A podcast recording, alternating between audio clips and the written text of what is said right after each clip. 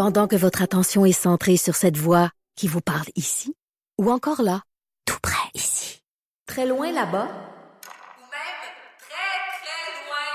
Celle de Desjardins Entreprises est centrée sur plus de 400 000 entreprises partout autour de vous. Depuis plus de 120 ans, nos équipes dédiées accompagnent les entrepreneurs d'ici à chaque étape pour qu'ils puissent rester centrés sur ce qui compte, la croissance de leur entreprise.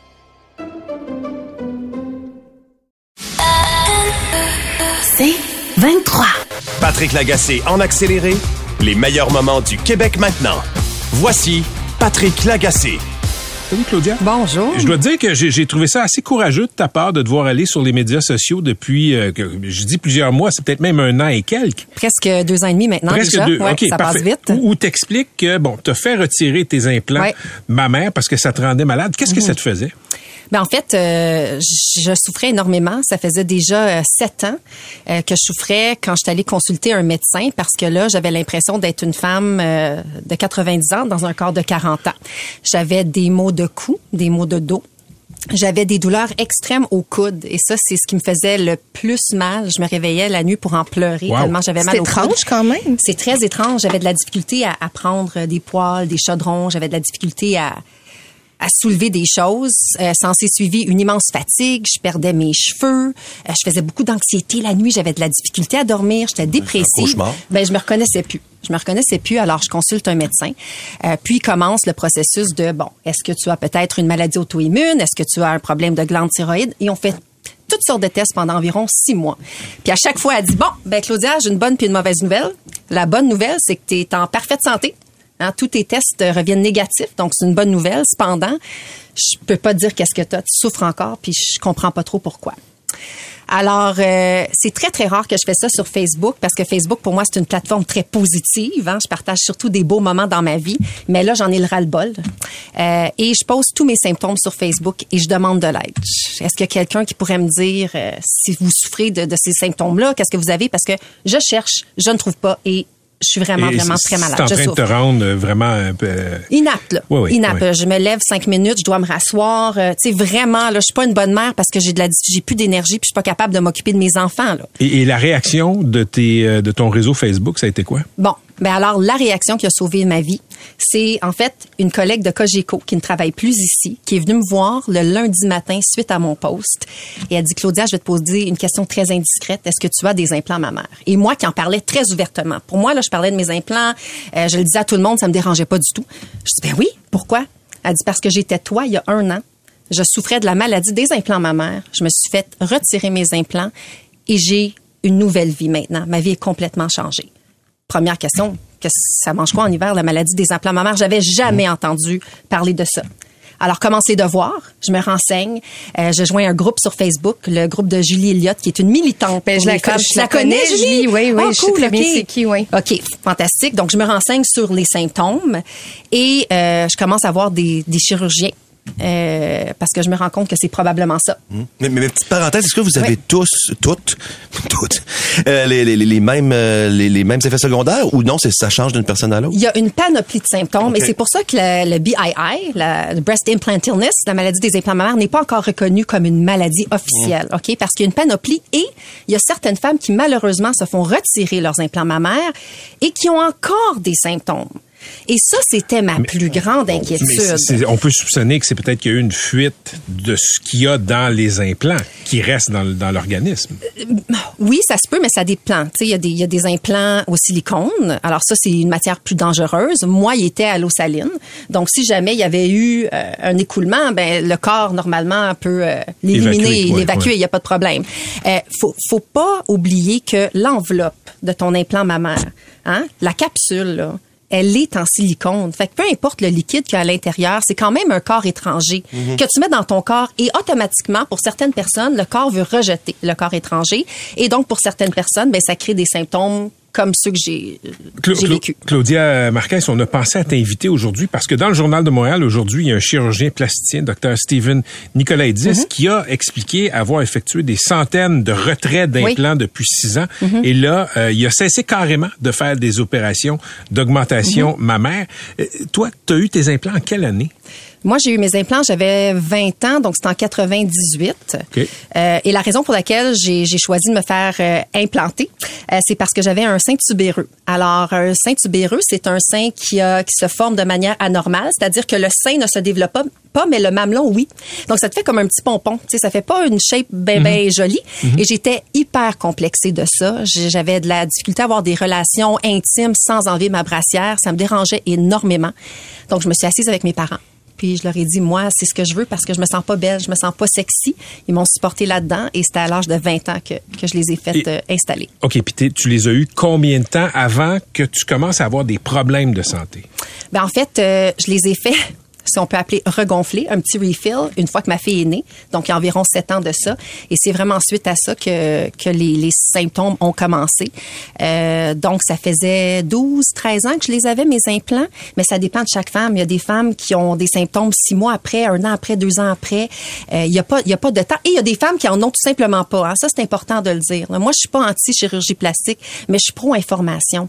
C'est important que les chirurgiens l'expliquent à leurs patients, patientes, que ça peut arriver parce qu'il y a une petite lumière qui s'allume quand tu commences à être malade. Mais on apprend aussi, j'imagine qu'à je savais 20 ans, pas. ils ne pouvaient pas savoir ça. La science savait pas encore tout ça. Ou... Potentiellement, mais là, ils savent. Fait que moi, Là, ce que j'aimerais voir, j'aimerais que les gens, les chirurgi- chirurgiens, pardon, soient pro-information et qu'ils avisent leurs clients, clientes, que c'est quelque chose qui peut Ça arriver. change un implant? Est-ce qu'on peut changer l'implant puis, Oui. puis là, à un moment donné, le symptôme est plus là?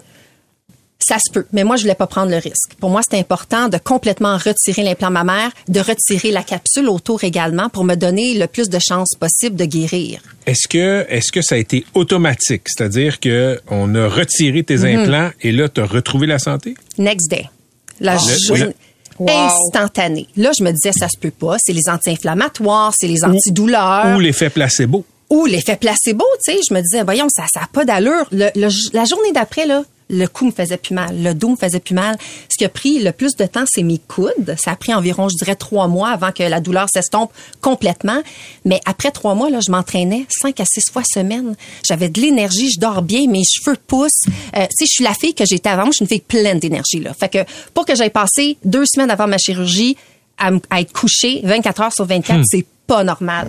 Fait que moi, je, je, je remercie la vie que ça ait fonctionné pour moi, parce que comme je l'explique, c'est pas le cas pour toutes les femmes. C'est pas tout le monde qui guérisse à 100% Puis dans mon cas, ça l'a changé ma vie. J'ai une question, puis peut-être que tu n'as pas la réponse, mais tu sais, il y a des gens qui vont avoir des implants euh, dans, au visage. Oui.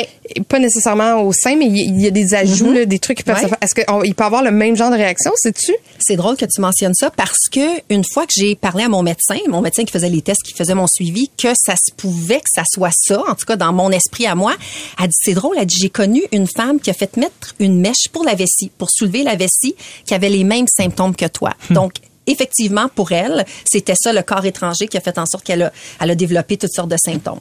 Pour être clair, Claudia Marquez, c'est ça. Tu n'es pas en croisade contre les Non. implants. Ce que tu veux, c'est que les femmes qui nous écoutent, qui te suivent Ouais. sur tes plateformes, sachent que c'est peut-être un effet secondaire possible Oui. quand on a des implants mammaires, et aussi peut-être que le monde médical euh, mette ça dans sa liste de problèmes potentiels. Ben oui, effectivement, parce que comme je dis, j'aurais souffert beaucoup moins longtemps si j'avais Oui. su. Mais est-ce que ça aurait changé ma décision? Puis ça, c'est important de Oui, le dire. Il y a oui. des femmes qui me disent, moi, j'en veux, j'en veux, mais je te dis pas de pas en mettre, tu sais. Mais sois consciente que ça peut arriver, parce que toute femme a le droit de s'aimer dans son corps. Puis si ça prend une augmentation, maman, pour que tu te sentes bien, vas-y, ma belle. Moi, je fais juste aviser que c'est quelque chose qui peut arriver. Tu sais. Puis aujourd'hui, moi, ça m'est arrivé.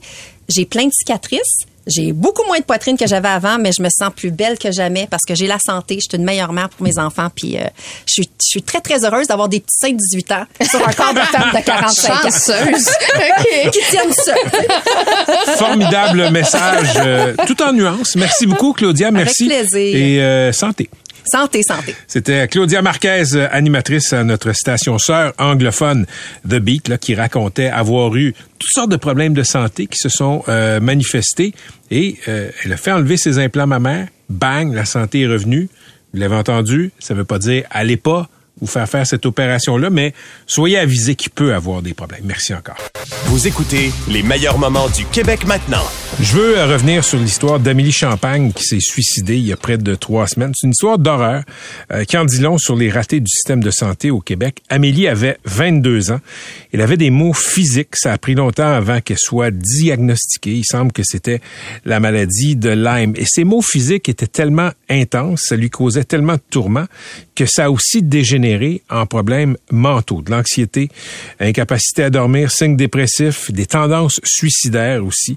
Dans la presse, j'avais une chronique sur la mort d'Amélie Champagne basée sur une entrevue avec son père, Alain. Monsieur Champagne s'est aussi confié à Paul Arcan ce matin. On va écouter un extrait de cette entrevue. C'est complètement inacceptable de cogner à des portes, de défoncer des portes comme on le fait, puis de se faire rejeter comme ça, là.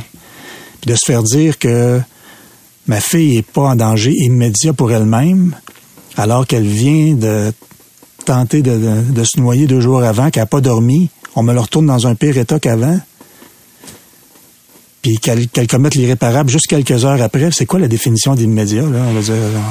Ça, ça fait des années que je raconte euh, des histoires de Québécois, de Québécoises de tous âges qui ont des problèmes de santé mentale, qui lèvent la main, qui veulent de l'aide et il se passe rien ou presque. Je compte plus le nombre de témoignages que j'ai entendus qui suivent une trajectoire là qu'on peut qualifier de typique. Quelqu'un est malade, a des symptômes dépressifs, a des idées suicidaires. Parfois même la, personne est passée à l'acte sans parvenir à se suicider. La personne est envoyée à l'hôpital et elle se dit ils vont me soigner. Euh, souvent, ce sont des proches qui forcent l'admission à l'hôpital. Un frère, une blonde, un parent, père, mère, comme dans le cas d'Alain Champagne et sa conjointe euh, Joanne. Là, les proches se disent enfin, à l'hôpital, elle va être soignée. Euh, ils vont prendre soin de mon chum, de ma sœur, de ma fille, de mon fils, de ma mère, de ma filleule, de mon ami. Sauf que non, c'est pas automatique comme ça. Je dis pas qu'il n'y a pas de soins, parce que oui, il y a des bonnes histoires, des bonnes prises en charge, mais très souvent, on donne un congé rapide à ces gens-là avec parfois rien de plus qu'une prescription pour des médicaments et une référence pour aller dans un organisme communautaire. Je compte plus le nombre de témoignages au fil des années que j'ai reçus dans ce genre-là. Mais parfois, la personne se tue, comme Amélie. J'aimerais ça vous dire combien de Québécois se tuent dans une année après avoir été admis aux urgences. Ça n'existe pas, cette statistique-là. On est réduit à compiler des anecdotes à gauche et à droite. Juste moi, dans les dernières années, j'ai eu connaissance d'au moins quatre histoires de personnes qui ont été admises aux urgences dans un état de détresse psychiatrique avec des pensées suicidaires, parfois même après avoir fait un essai, qui ont été relâchés, qui ont eu leur congé rapidement et qui sont passés à l'acte et qui se sont suicidés. Quatre histoires que moi je connais, une personne. Chaque fois que j'écris là-dessus, que j'en parle ici à la radio, je reçois d'autres témoignages de la même mot, du même genre. Là, il y a une enquête du coroner dans le cas d'Amélie Champagne. Il y a une enquête aussi, là, si bien compris, ordonnée par le ministre Lionel Carman. Parfait. Une fois qu'on va avoir identifié les rouages du système qui ont flanché, qui ont laissé tomber Amélie Champagne dans les cracks du plancher du système, il va se passer quoi? Moi, ma réponse est bien plate, puis elle tient à un mot, à rien. Je vous le dis, il va rien se passer. Parce que le système sait ce qui marche pas. On manque de lits, on manque de place, on manque de personnel. Ça, ça a un effet sur la qualité des soins. On peut dire ça quand vous avez un problème de genou. On peut dire ça quand vous avez un problème de santé mentale. Amélie Champagne a passé trois jours et deux nuits aux urgences de l'Hôtel Dieu à Sherbrooke, sur une civière, dans un couloir. Comme on dit, en observation. Je sais pas ce qu'ils observaient. Je sais que, je sais ce qu'Amélie, elle, observait. Elle observait, quand elle était sur une civière aux urgences de l'Hôtel Dieu de Sherbrooke, euh, la misère psychiatrique humaine, des gens en psychose autour d'elle. C'était le chaos autour d'elle. Elle avait besoin de dormir. Elle pouvait plus dormir depuis longtemps. Quand vous dormez pas, vous devenez épuisé mentalement et ça peut vous pousser euh, au suicide. Elle avait tellement besoin de dormir, elle aurait eu besoin d'une chambre. Ben, essayez de dormir dans ces conditions-là, dans un couloir qui est éclairé avec du monde qui crie et des allées et, du va-et-vient autour de vous. Donc, je ne sais pas ce qu'ils observaient pendant les trois jours et deux nuits où Amélie Champagne était sur une civière à l'Hôtel Dieu de. Mais je sais que dans les 48 heures avant son admission à l'hôpital, Amélie avait verbalisé l'envie de se pendre et elle avait tenté de se suicider par noyade. Pourquoi on lui a pas donné un lit puis des soins dans une chambre privée? En toute sérénité? Réponse, sans doute parce qu'il n'y en avait pas de lit. On l'a vécu dans la COVID pour les soins intensifs.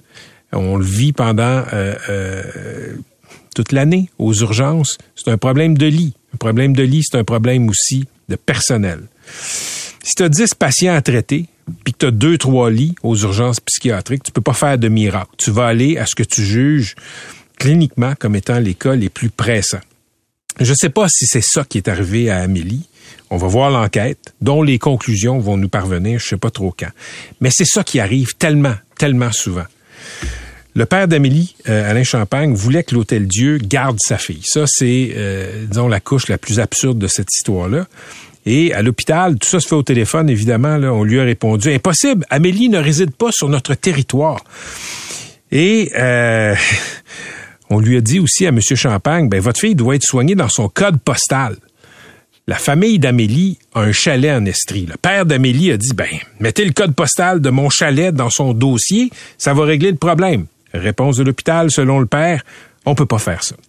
Donc, l'histoire va aussi tirer au clair l'histoire, le, le, volet absurde du code postal d'Amélie Champagne. Mais je peux vous dire ceci, ça existe, refuser des traitements des gens au Québec sous prétexte qui sont pas dans l'hôpital de leur CIS ou de leur CIUS régional de résidence, dans leur code postal. J'ai plein d'histoires du genre depuis ce matin. Du monde de Tedford Mines qui se font refuser des soins à Québec. Du monde du nord de Montréal qui se font refuser des soins au CHUM, parce que le CHUM, c'est dans le sud de Montréal et c'est pas leur CIUS ou le CIS. Je veux juste souligner que quand tu es en détresse psychologique, tu t'en contre Christ du CIS et du, du CIUS. Donc, dites-moi pas ça existe pas, ça existe, même si c'est illégal même si c'est illégal. Et, tout ça pose aussi une autre question, c'est celle de la, cruauté bureaucratique involontaire, qui est quand même de la cruauté. Il y a quelques années, j'ai fait une chronique sur un enfant poqué, handicapé, des troubles neurologiques, quelqu'un qui n'a pas gagné la loto, euh, la loto de la vie, on va dire ça comme ça. Il habitait à Laval, cet enfant-là petit. Et pour sauver de l'argent, parce que dans le couple, il y a toujours un des parents qui est euh, à des rendez-vous médicaux, à des suivis, quand un enfant est, est, poqué comme ça, ben euh, les parents ont décidé de vendre la maison à Laval pour aller habiter dans une maison plus petite, moins chère. Je pense que c'était à Sainte-Anne-des-Plaines. Donc, ils ont traversé la rivière des Mille-Îles. À Laval, le petit était suivi euh, par des spécialistes dans un établissement du gouvernement. J'oublie le, le, nom exact. Et, et là, comme je vous disais, la famille a décidé de déménager on leur a enlevé tous les services que l'enfant avait parce que ils avaient déménagé au nord de la rivière des Mille-Îles. Donc, tous les spécialistes qui suivaient cet enfant-là ont cessé de suivre l'enfant. On a mis le kid sur une liste d'attente quand il est arrivé dans la patente de la santé dans les Laurentides. Trouvez-vous que c'est cruel? Oui, mais il y a une autre couche de cruauté qui va vous montrer à quel point le système peut être cruel dans sa bêtise bureaucratique. Euh, parce que, parce que le système voit les humains comme des choses à mettre dans des cases, comme toutes les bureaucraties du monde. Puis le système de santé, c'est une immense bureaucratie au Québec. Donc, le plus cruel dans l'histoire de l'enfant dont je vous parlais, c'est que le petit avait une marchette quand il était à Laval. Marchette fournie par le centre gouvernemental qui le suivait. Et quand l'Agence de la santé a découvert que la famille du petit avait déménagé l'autre bord de la rivière des Mille-Îles, Sainte-Anne-des-Plaines, on a dit à la famille, vous allez nous redonner la marchette. Parce qu'il relevait désormais de l'Agence de la santé des Laurentides. Pour le système, c'était tout à fait logique, même si c'était cruel. Donc, parlant de bureaucratie, il y avait une nouvelle aujourd'hui euh, qui a été sortie par Radio-Canada. Il y a des longues listes d'attente de gens qui veulent voir des psychologues, qui ont besoin de thérapie. Des longues listes d'attente, c'est gênant. C'est pas gênant pour le système, le système s'en fout, mais c'est gênant pour les politiciens qui promettent toujours de réduire les listes d'attente. Alors, les politiciens font des plans d'action, ils promettent de l'accès aux services, donnent des acronymes à ces plans d'action-là. Hein. Il, y a, a rien dans le système de santé qui n'a pas un acronyme. Et euh, ce que Radio-Canada a sorti aujourd'hui est très intéressant, c'est que les psychologues du réseau ont de la pression pour vider les listes d'attente. Voici un des trucs. Le psy vous appelle, vous êtes sur une liste d'attente. Philippe Quentin est devant moi, on va dire que je suis le psy. Monsieur Quentin, bonjour, bonne nouvelle, je suis votre nouveau psychologue attribué par euh, l'État. Voici notre première prise de contact. Euh, Monsieur Quentin va se dire, enfin, enfin, ça fait six mois que j'attends, j'ai mon psy, ça y est, je vais être traité. Sauf que non. La prise de contact sert à une chose, c'est d'enlever le nom de M. Quentin sur la liste d'attente. On le verra dans une coupe de mois. Donc, plusieurs témoignages en ce sens-là à Radio-Canada. Et la liste d'attente rétrécit. Magie. Je sais qu'ils font la même maudite affaire parce qu'on me l'a raconté en santé mentale, première ligne, en service jeunesse aussi. On le fait dans les urgences. Dans les urgences, il y a quelques années, euh, souvenez-vous, on avait appris qu'on déplaçait des patients dans une autre unité. On avait créé une unité de débordement. Ça faisait baisser les temps d'attente officiels. Ça permettait à plusieurs ministres de dire, voyez, on a agi.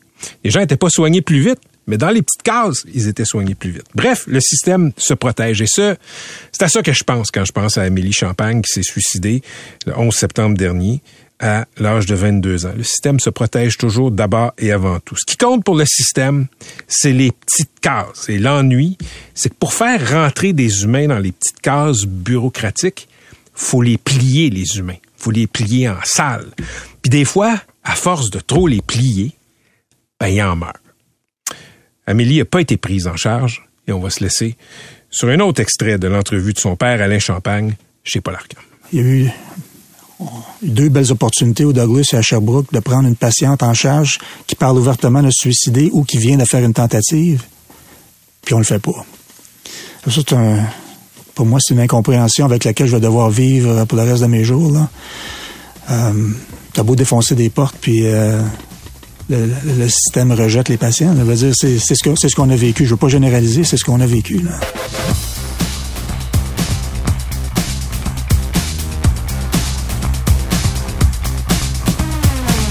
Vous voulez plus de balado C23? Rendez-vous dans la section balado du 985fm.ca ou dans l'application Cogeco Média. Tous nos balados sont aussi disponibles sur Apple et Spotify. Pendant que votre attention est centrée sur cette voix qui vous parle ici, ou encore là, tout près ici, très loin là-bas, Ou même très, très loin. Celle de Desjardins Entreprises est centrée sur plus de 400 000 entreprises partout autour de vous. Depuis plus de 120 ans, nos équipes dédiées accompagnent les entrepreneurs d'ici à chaque étape pour qu'ils puissent rester centrés sur ce qui compte, la croissance de leur entreprise. Patrick Lagacé en accéléré, les meilleurs moments du Québec maintenant. Voici Patrick Lagacé. Parlons un peu de culture euh, québécoise. C'est un sujet qui sera toujours euh, extrêmement euh, sensible au Québec. Pourquoi? Ben parce que la langue nous différencie, la culture nous différencie de cette mère anglo-saxonne en Amérique. Et il y a une étude qui a été euh, médiatisée la semaine passée dans des chroniques notamment de Marc Cassivi, aussi de Maxime Penneau-Jobin dans la presse. C'est euh, des professeurs de l'École euh, supérieure en arts et technologie des médias du Cégep de Jonquière qui ont fait une étude auprès de des étudiants du Cégep, 600 étudiants ont été sondés sur leur consommation de produits culturels québécois, notamment la télévision. Et en marge de cette étude-là, il y a une anecdote racontée par une prof qui dit dans une de, dans une de mes classes, j'ai demandé savez-vous qui est Véronique Cloutier? Il semble que dans la classe, il n'y a pas grand monde qui sait qui est Véronique Cloutier, qui est pourtant une personnalité extrêmement connue au Québec. Ça a mené à une chronique euh, de Marc Cassivi intitulée Qui est Véronique Cloutier? C'est Véroki. Véroki, exactement, Véroki. Et euh, ça, ça, ça, ça parle tout ça de l'adhésion des jeunes pour les plateformes à la Netflix et autres. Tu sais, nous autres, on était prisonniers des postes qu'il y avait dans la télé. On était prisonniers beaucoup aussi de ce qui, euh, en termes de musique, se euh, jouait à la radio, comme des CQA, des CKMF, etc. Aujourd'hui, les jeunes ont des horizons beaucoup plus larges parce que les plateformes sont plus nombreuses. Moi, je suis toujours fasciné quand je vais sur Spotify ou sur Apple Music, je tape une chanson, puis Christy, je peux l'écouter là, tout de suite, comme ça, en un clic. Le, le vieux qui est en moi est toujours surpris. Euh, L'adolescent de 12 ans qui enregistrait avec des cassettes BASF 90 minutes euh, des tunes à radio pour On- euh, on pouvoir les écouter. On attendait l'attendait. Ouais. Puis, puis la plupart de nos chansons, on avait aussi l'animateur qui annonçait la chanson. Tu sais, c'était- c'était- c'était- On avait Musique Plus aussi. on avait Musique Plus aussi. Bref, aujourd'hui, les jeunes ont accès à tout plein de plateformes et tout plein de formes de produits culturels. Donc, cette étude-là, les propos de la prof ont, ont fait beaucoup jaser euh, ces derniers jours. Et il y a une étudiante d'ATM, du programme Art et technologie des médias à Jonquière, qui a fait un statut Facebook qui a été partagé plus de 500 fois, où elle s'inscrit en faux contre ce qui a été rapporté dans certaines chroniques, contre certaines conclusions qu'on peut tirer là-dessus. Donc, je suis heureux, euh, Catherine et MC, d'accueillir Juliane, euh, Juliane Doucet, qui est étudiante à ATM au Cégep de Jonquière. Salut, Juliane. Bonjour. Ben, je vous remercie d'être avec nous, de prendre le temps. Euh, écoutez, je, vais lire un petit bout de votre statut Facebook, ok, qui a été extrêmement commenté, extrêmement partagé. Vous dites que, euh, euh, co- comment vous dites ça? Vous dites, nous autres là, on n'est pas, on n'est pas branchés sur le câble, on n'a pas les moyens tant que ça d'être sur le câble. Puis Véronique Cloutier, une animatrice de 47 ans qui parle pas de choses qui nous intéressent, c'est sûr qu'on la connaît pas tant que ça. Mais là, je veux que vous me racontiez Comment ça s'est passé quand vous vous êtes posé la question, vous êtes fait poser la question en classe, à savoir euh, si, vos camarades, parce que vous vous étiez pas dans la classe, mais vos camarades l'étaient, s'ils connaissaient Véronique Cloutier, ça a été quoi les réactions? Ben, premièrement, on va mettre de quoi au clair. On connaît Véronique Cloutier. Je veux dire, c'est, un emblème du Québec. Puis, je veux dire, si tu connais pas Véronique Cloutier, veux, veux pas, euh, t'habites dans une quelque sorte de grotte. Mais euh, lors, euh, lors de, de la présentation de l'émission, euh, il faut savoir qu'il y avait plusieurs étudiants internationaux dans la pièce. Donc, euh, c'est sûr que ces personnes-là, euh, ne- n'habitant pas au Québec, n'étaient pas euh, natifs de, de, de notre province, ils ne pouvaient pas vraiment savoir c'est qui. Donc, ces personnes-là ont affirmé haut et fort, non, on connaît pas c'est qui. Tandis que les, les, les autres étudiants étaient un peu plus en, en mode... euh, On, sait c'est qui, mais tu sais, ça nous intéresse pas. Puis en même temps, c'est tout à fait normal. euh, Véronique Cloutier, elle a 47 ans, puis euh, c'est une, une femme euh, qui vit une réalité bien, bien différente de la nôtre. Puis l'émission qui montrait aussi, c'était euh, une émission de déménagement, tandis que nous, euh, on est plus préoccupés en train de faire des devoirs et essayer de payer une épicerie qui a un peu d'allure. tu. Mais je, je- je dois préciser aussi, Juliane, parce que il y a l'étude, puis il y a les commentaires de cette prof-là en marge de l'étude, là, quand elle a expliqué la démarche de l'étude. Euh, Mais dans l'étude, Véronique Cloutier, euh, elle est l'animatrice la plus connue parmi les 600 euh, personnes qui ont été sondées au collège. Je veux dire, euh, quand on leur demande d'identifier une émission, une personnalité radiophonique favorite, ben c'est Véronique Cloutier et son émission sur Rouge FM euh, qui est loin devant tout le monde euh, avec 15,9% des répondants répondantes. Ben, exactement. Je veux dire, euh, euh, il faut savoir que euh, de la manière que- qu'elle présentait, euh, c'était surtout pour l'analyse de l'émission, donc le format qui était présenté, et puis lorsqu'elle a dit, lorsqu'elle a vu la réaction des élèves qui étaient qui étaient pas bof face à l'idée de, de voir cette, cette animatrice-là, eh bien, elle, ça lui a tapé à l'œil de oh, là, là, ça veut dire qu'ATM ne connaît pas Véronique Cloutier. Mais les sondages, c'est des faits véridiques. Je veux dire, ça, dans le sondage, il montre qu'on connaît Véronique Cloutier puis qu'on est une, que c'est une de nos animatrices préférées. Donc, c'est plus la question de lorsque la prof a vu ça, a eu la rencontre avec M. Cassidy, c'est M. Cassidy qui, a- qui qui a décidé de prendre cette information-là et d'en faire tout un plat et de, de, de mettre ça en, mode euh, pour... euh, nous, on a vu ça comme une attaque euh, en ATM, on a vu ça comme un, comme euh, attaquer la génération sur notre manque de culture, qui est tout à fait, euh, tout à fait non, non là. Quand, quand, quand vous dites que c'est non fondé, écoutez, la, la culture, c'est large, là, Juliane Doucet. Là. Ben, Parlez, expliquez aux gens ce que, ce que vous consommez en termes de produits culturels québécois, vous, euh, une étudiante d'à peu près, j'y vais au, au pif, là, vous devez avoir 18-19 ans environ, j'imagine. Euh, je suis plus dans le 20 ans, mais Ok. bravo pour l'essai. euh, c'est sûr que nous, euh, le, le petit écran n'est plus une, une forme de, de contenu qu'on n'est pas habitué d'écouter. Hmm. Euh, le, le, le forme de quotidien euh, ou euh, même à ça hebdomadaire, on n'a pas le temps en tant qu'étudiant de, de pouvoir se permettre de s'asseoir devant une télévision à chaque heure euh, de la même date et d'écouter cette émission-là. Donc, on prend notre contenu à d'autres endroits, c'est-à-dire euh, sur les balados, euh, en musique, euh, même au cinéma.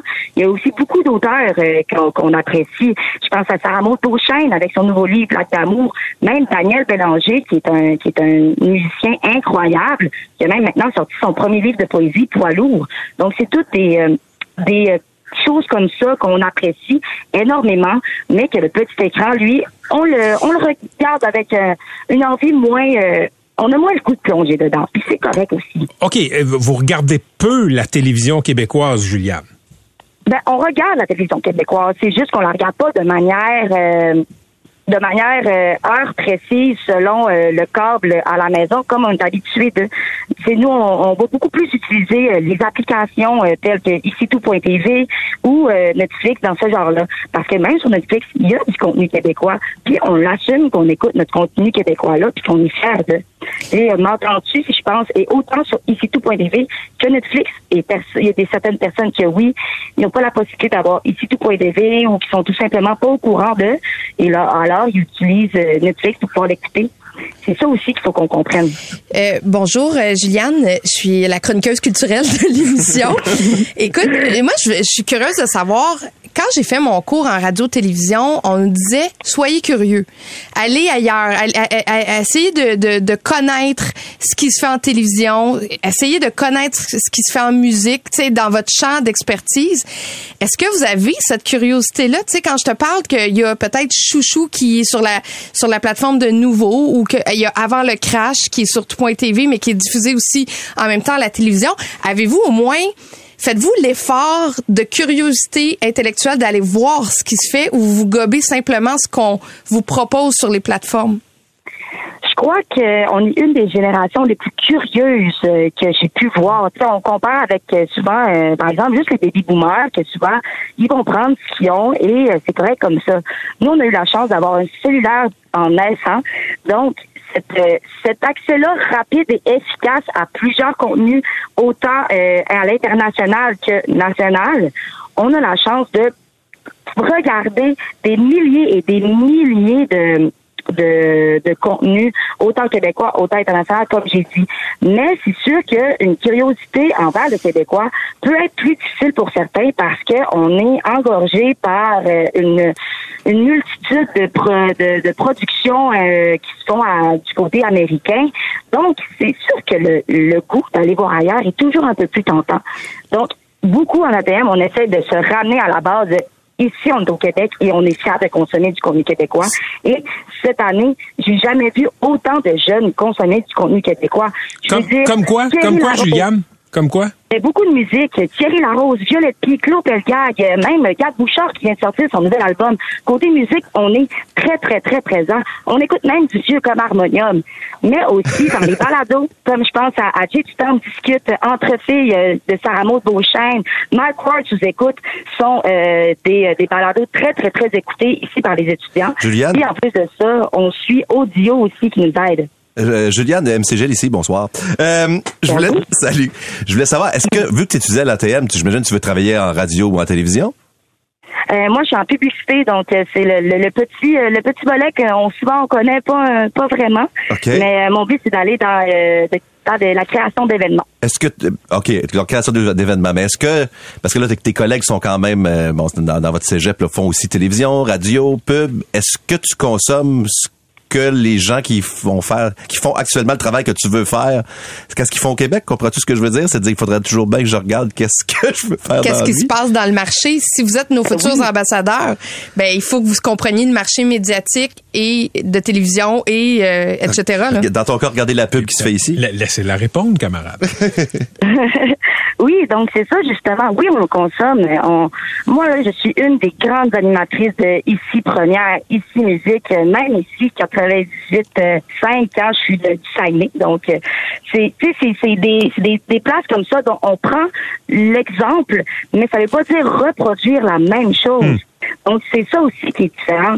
C'est que maintenant, on est dans une culture qui veut faire du renouveau, qui veut euh, re- recréer, re- reconnecter avec euh, son identité, puis euh, toujours faire les mêmes histoires, les, les mêmes blabla. À un moment donné, Attends, attends, on est Juste une seconde, Juliane. Quand vous dites les mêmes histoires, les mêmes blabla, à quoi vous faites référence euh, en particulier? Ben, je fais référence surtout au petit écran parce que il faut il faut qu'on qu'on remarque au petit écran, les émissions restent avec euh, approximativement la même histoire de base. C'est-à-dire euh, souvent on arrive dans un milieu, euh, une nouvelle personne est là et euh, tout à coup il arrive euh, un drame, c'est-à-dire la mort de quelqu'un, euh, un incendie, quelque chose comme ça.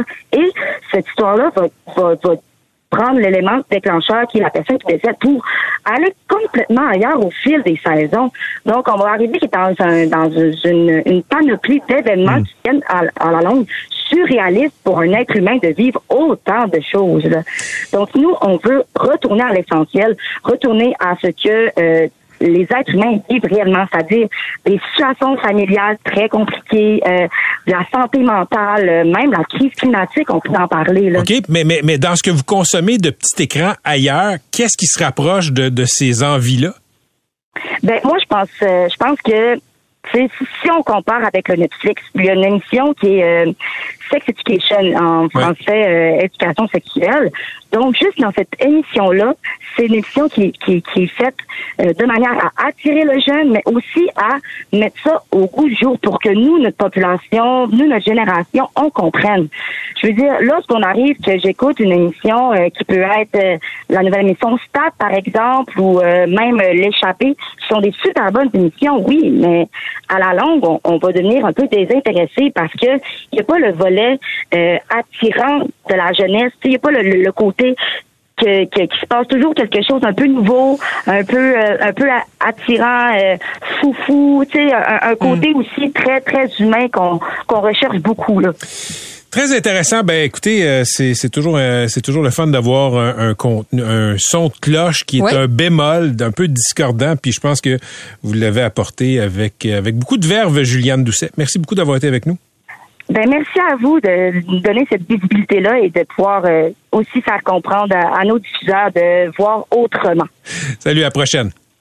Au revoir. C'était Juliane Doucet, étudiante en ATM à Jonquière, euh, qui s'inscrit en faux contre certaines conclusions qu'on pourrait tirer euh, à propos de l'intérêt des jeunes pour la culture populaire québécoise.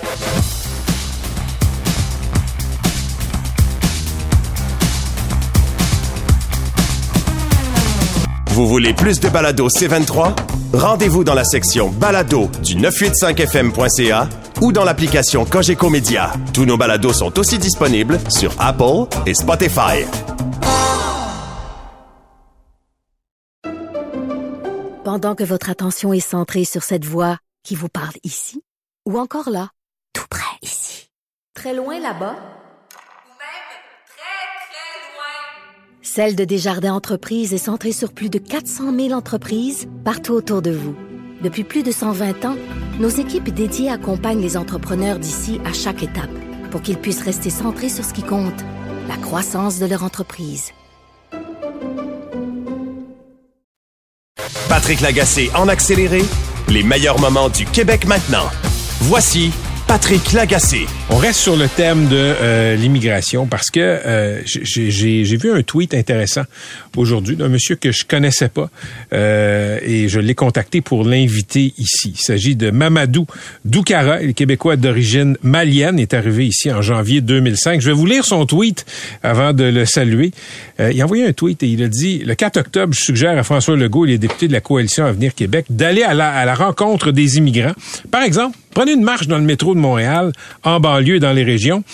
Vous allez voir que les immigrants travaillent en Est. Et là, il n'a pas mis le i à la fin de sa phrase. Monsieur Ducara, bonjour.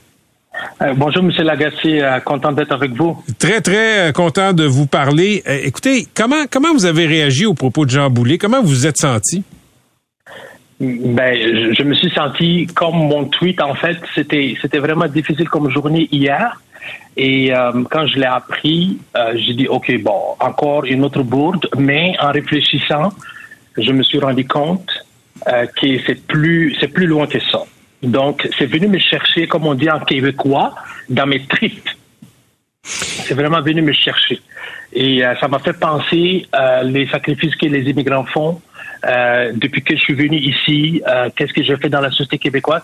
C'est venu comme me remettre en question euh, de l'apport que la CAQ ne voit pas euh, euh, envers l'immigration. Euh, Parlez-moi un peu de votre vie. Mais en fait, m- écoute, euh, tu me donnes l'opportunité, mais je suis quelqu'un quand même assez discret. Écoute, moi, je suis arrivé au Québec.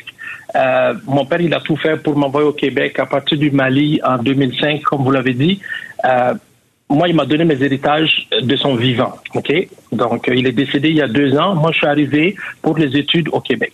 Donc à l'UCAM, j'ai eu, un, j'ai eu euh, un, un permis là-bas et je suis venu, ben, j'ai étudié. Mais quand je suis arrivé ici, euh, les six premiers mois, j'habitais chez ma tante à la salle.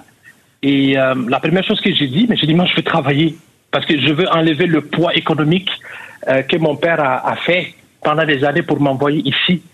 Donc, euh, je suis arrivé, ben, j'ai fait mes études, j'ai pris pays, comme on dit souvent. Euh, depuis 2008, euh, euh, je suis avec ma conjointe qui est d'origine québécoise de Joliette. OK? Dans l'Arnaudière. Et, et mes deux où- enfants sont nés ici. Euh, Monsieur Ducara de Holiette, comme dirait Katia Gagnon. Oh, ex- exactement comme dirait Katia Gagnon euh, de Reliette. ok? Donc, moi, je sais pas qu'est-ce que M. Boulet, en disant ça, il cherchait à faire comprendre c'est quoi un Québécois. C'est d'aller euh, en camping à tous les étés, euh, c'est d'acheter la culture québécoise, euh, d'écouter les hauts et les bas de Sophie Paquin, euh, euh, euh, passer devant euh, Saint-Anne-de-la-Pérade et puis dire à sa conjointe, c'est ici que MC Gilles vient. Justement. Je pense que vous l'êtes pas mal, Québécois, mon cher. Mais, mais, mais écoute, il y en a des centaines et des milliers, là, OK? Et, et son discours est venu euh, enlever ce, ce côté positif-là. Les, les infirmières là, d'origine haïtienne, d'origine africaine qui ont travaillé comme des, des, des, des, des, des fous, là, dans les reportages que la presse a publiés il y a deux ans, il y a un an. Ils ont travaillé à la sueur de leur front. Euh, ils s'en vont après dans les instants de chèque, envoyer de l'argent à leur famille. OK? Comme Boukhar Diouf, il dit souvent, là, en Afrique, quand on vient ici, on vient pour travailler, pour faire nourrir 10, 15 personnes qui habitent dans la même maison. Donc, c'est un peu injuste de la part du ministre. Donc, moi, j'ai propose, honnêtement, là, c'est une invitation réelle. OK? Moi, je suis pas quelqu'un qui va aller euh, euh, serrer la main des politiciens, peu importe. J'ai fait de la politique, j'ai étudié en politique. Euh, je, les conseille d'aller rencontrer des immigrants, de, de, de, de démontrer qu'il y a de l'ouverture. OK? Parce qu'ils brisent des ponts en ce moment. Le 4 octobre, je pense, à moins d'une surprise, ils vont être élus. Mais d'aller à Montréal, d'aller en région. Premièrement, je n'habite plus à Montréal. J'ai habité sur le plateau longtemps. J'habite maintenant euh, en campagne, à côté d'un petit village de Hudson, ok, dans l'ouest de l'île. Mm j'aimerais ça qu'ils viennent rencontrer des immigrants qui travaillent, qui, qui, qui, qui, qui, qui, veulent participer à la société québécoise, au développement socio-économique du Québec. J'aimerais ça qu'ils fassent ça. Ils vont, ils vont même avoir euh, intérêt à gagner euh, les immigrants quand ils vont faire ce genre de gestes-là, parce qu'en ce moment, c'est brisé. Dites-moi, euh, est-ce que vous aviez le choix d'aller ailleurs, euh, Monsieur Ducara, ou c'était le Québec et, et aucune, aucun autre endroit? Mais c'est une excellente question, Monsieur Lagacé. Ok, moi, mon père est né au début des années 50. Ok, mon père, euh, à l'époque, les gens qui sont nés dans les années 1950, ils en allaient en URSS. Ok, euh, euh, en Ukraine. Mon père, il est diplômé de Kiev. Ok, ils avaient des bourses de l'Union soviétique en Afrique de l'Ouest. Ok, comme mes compatriotes sénégalais, burkinabés. Mais nous, on est venu dans les débuts des années 2000. Mais nous, on allait soit à deux places. On allait soit en France où on allait aux États-Unis, le rêve américain, où le Canada s'est ouvert à travers les études. Le Canada n'était pas vu comme un endroit où on va aller faire le rêve canadien, avoir de l'argent et, venir construire des, des, des, des- des châteaux en Afrique. Non. Mais moi, c'était pas le choix. En fait, je voulais aller aux États-Unis en premier. Mais moi, j'ai dit, tu sais quoi? J'ai pas eu le visa pour les États-Unis. Mon petit frère est parti aux États-Unis, mais moi, j'ai eu le visa pour le Canada. J'ai regardé les pour et les contre. Mais j'ai quelqu'un qui vit déjà au Québec, ma tante, qui vivait au Québec depuis l'an 2000, à La Salle. Elle est là, elle peut m'intégrer au Québec avec ses enfants qui étaient là. Moi, j'ai eu un permis pour venir étudier à l'UCAM. On parle français. J'ai la possibilité d'avoir la résidence permanente et la citoyenneté. Ben, j'ai choisi le Québec. J'avais le choix d'aller au Maroc, en France, mais vous savez qu'est-ce qui se passe là-bas? Euh, L'extrême droite en France a, a mis des choses politiques. que L'immigration n'est pas l'idéal pour tout le monde. C'est un plaisir de vous parler. Ben, écoutez, Patrick, rapidement, euh, vraiment, au nom de tous les immigrants, j'ai pris votre opportunité pour parler au nom des immigrants qui travaillent, OK? Chacun n'est pas reçu dans toutes les sociétés, mais au Québec, là, OK, il y a 65% des immigrants qui sont sur le marché du travail versus 63% du reste de la population. Ça, c'est Statistique Canada il y a 30 jours. Donc, je crois que euh, la CAQ a intérêt à faire plus d'ouverture. Merci infiniment. On, se voit au Poisson des Chenaux, mon cher. Je vais amener mes enfants euh, l'été prochain, euh, au printemps, là, c'est sûr. Parfait. Merci beaucoup. Salut. Ça fait plaisir.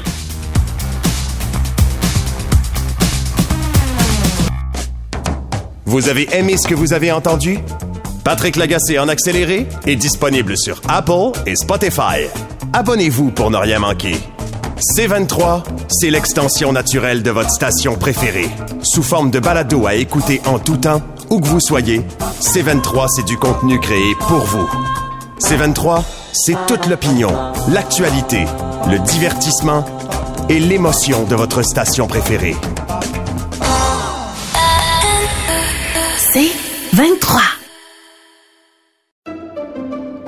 Pendant que votre attention est centrée sur vos urgences du matin, vos réunions d'affaires du midi, votre retour à la maison ou votre emploi du soir, celle de Desjardins Entreprises est centrée sur plus de 400 000 entreprises à toute heure du jour. Grâce à notre connaissance des secteurs d'activité et à notre accompagnement spécialisé, nous aidons les entrepreneurs à relever chaque défi pour qu'ils puissent rester centrés sur ce qui compte, le développement de leur entreprise.